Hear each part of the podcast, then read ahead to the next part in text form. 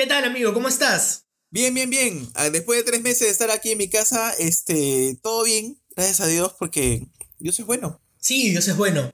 Y este, ahora estaba pensando porque me ha dado la noticia que dice, ahora puedes salir con tu auto sin necesidad de sacar un pase laboral. Claro, y la pregunta es, ¿quieres salir?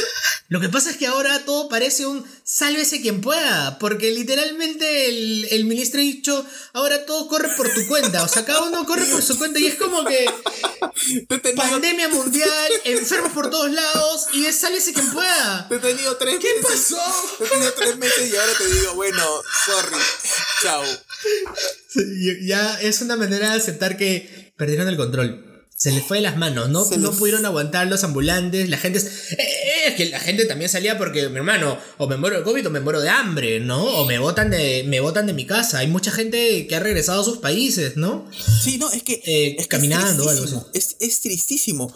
O sea, yo pienso que, que, que la cuarentena falló cuando tú veías a la gente eh, caminando, queriendo caminar mil kilómetros, ¿no? Con sus hijos y todo. Entonces, cuando tú, cuando tú, cuando tú ves eso, te has dado cuenta de que definitivamente, pues, la cuarentena tenía serias fallas en un país como el Perú. Ahora, y, y- quiero, digamos, yo, yo creo que este, las autoridades este, han tenido una tarea, pues, bien Titánica, tranca, ¿no? O sea, sí, claro. bien tranca. Es, es un partido que nunca se ha jugado, ¿no? Claro, todo el mundo critica después, no, oye, no hubieran hecho esto, hubieran hecho el otro, ¿no? Como en el fútbol. Todos son, di- todos son directores técnicos después del partido. Y, y claro, y, sin fútbol ya pues nos queda solamente atacar pues, a Vizcarra y a Zamora, nos queda otra.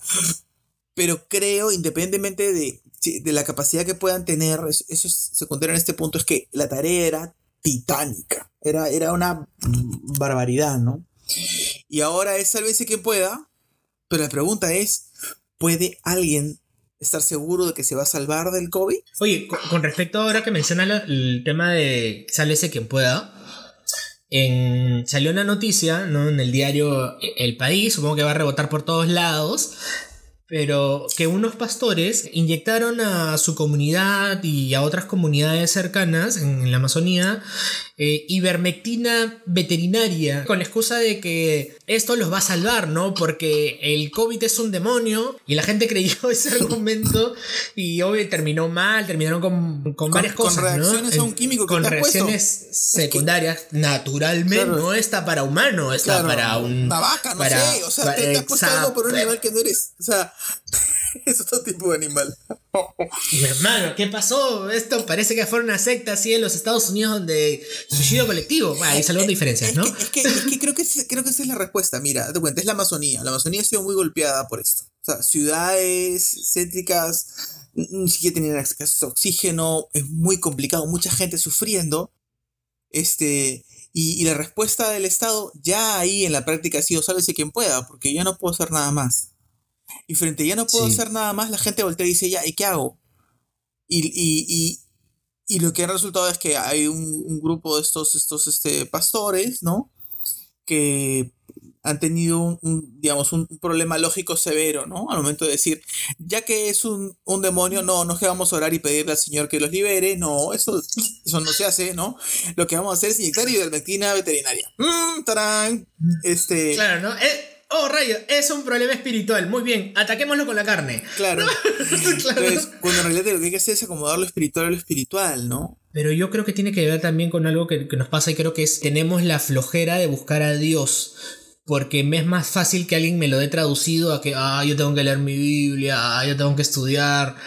Y en realidad eso está haciendo que uno no, o sea, esa es tu propia valla y tú te estás poniendo tus propios límites, cuando lo que en realidad este, buscó Dios es que tú te acerques a Él. Y de hecho, mientras que sea Él, eh, de hecho quiere que conozcas a Cristo para que te parezcas a Él, pues, ¿no? Y si pones un, tu propio intermediario, pues obviamente va a venir cualquiera, te va a decir algo con palabras muy hermosas, con muy bonitas, llenas de, de cosas interesantes, y te vas a desviar porque llenó tu intelecto y no tu espíritu, no tu corazón, no tu alma, ¿no? Claro, y esa, esa óptica paternalista que tiene el gobierno de yo te voy a, yo tengo, yo tengo que cuidarte, o sea, yo, yo tengo que cuidarte, entonces El Estado, papá. eh, la- claro. claro, pero de alguna manera esos pastores están asumiendo esa, esa, ese rol de cuidar inyectando ivermectina a la gente. O sea, oye, eh, saliste de tu rol, ¿no? ¿Y, y, por qué? Porque tu rol es el rol de dar, digamos, consejo espiritual, pero además de, decir lo que dice la palabra, dar el mensaje que viene de Dios, orar por la gente. Punto. Y hay gente que, que sufre, sí, pues hay gente que sufre, eso es triste y te duele. Pero, pero es que no, ellos necesitan tener su propio eh, proceso con Dios. Y lo que tú decías me parece clave, es esta suerte de, oye, yo soy llamado a tener un caminar, ¿no? A, vivir una aventura con Dios y no simplemente este, sobrevivir, ¿no? Y, creo que estamos en, ese, en esa óptica de tanta información, tantas cosas, pero que no quiero ninguna porque no he tomado tiempo de echar raíces en el Señor. Lo que el Señor nos llama ahora, en lugar de controlar, es tener prudencia. Tener prudencia para decir, voy, voy a intentar cuidarme de, lo que tengo que cuidarme. Si tengo que salir, bueno, tengo que salir porque es importante salir, ¿no? No sería una fiesta. O sea, no tiene ni, ningún ni hacerla dentro. una fiesta.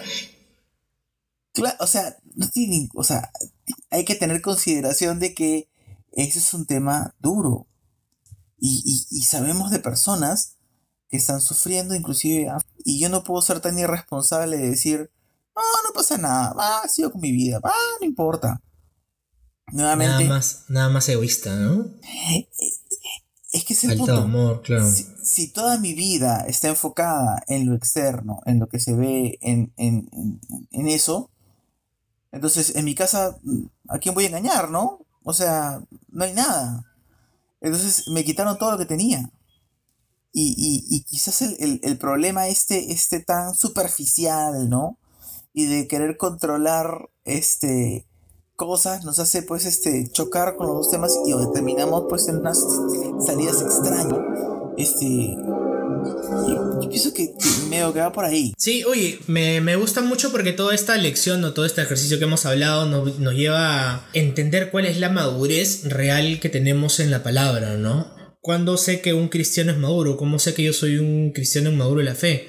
Y yo creo que tiene que ver cuando dejo de pensar que yo soy el centro, cuando realmente empiezo a ver que el amor es la, una buena dirección para lograr el propósito de Dios, ¿no? Porque, y es lo que hizo Jesús, ¿no? Ser, eh, cuando lavó los pies, vino a servir, o sea, esa disposición de poner al otro como un, como, como algo, como, como si fuera por encima de uno, ¿no? Y ser humilde no me hace menos, ¿no? Y ni tampoco me hace más sino ser humilde, ser consciente de eso, ¿no? Entonces yo creo que, que por ahí nos debe llevar a nosotros los cristianos a entender, ¿no? Al hecho de, de, de amar, vivir el amor, llenarnos del amor de Dios para poder amar al otro. Y eso nos va, a, nos va a hacer tener cuidado de cómo me expongo y cómo puedo llegar a tener cuidado de no exponer al otro.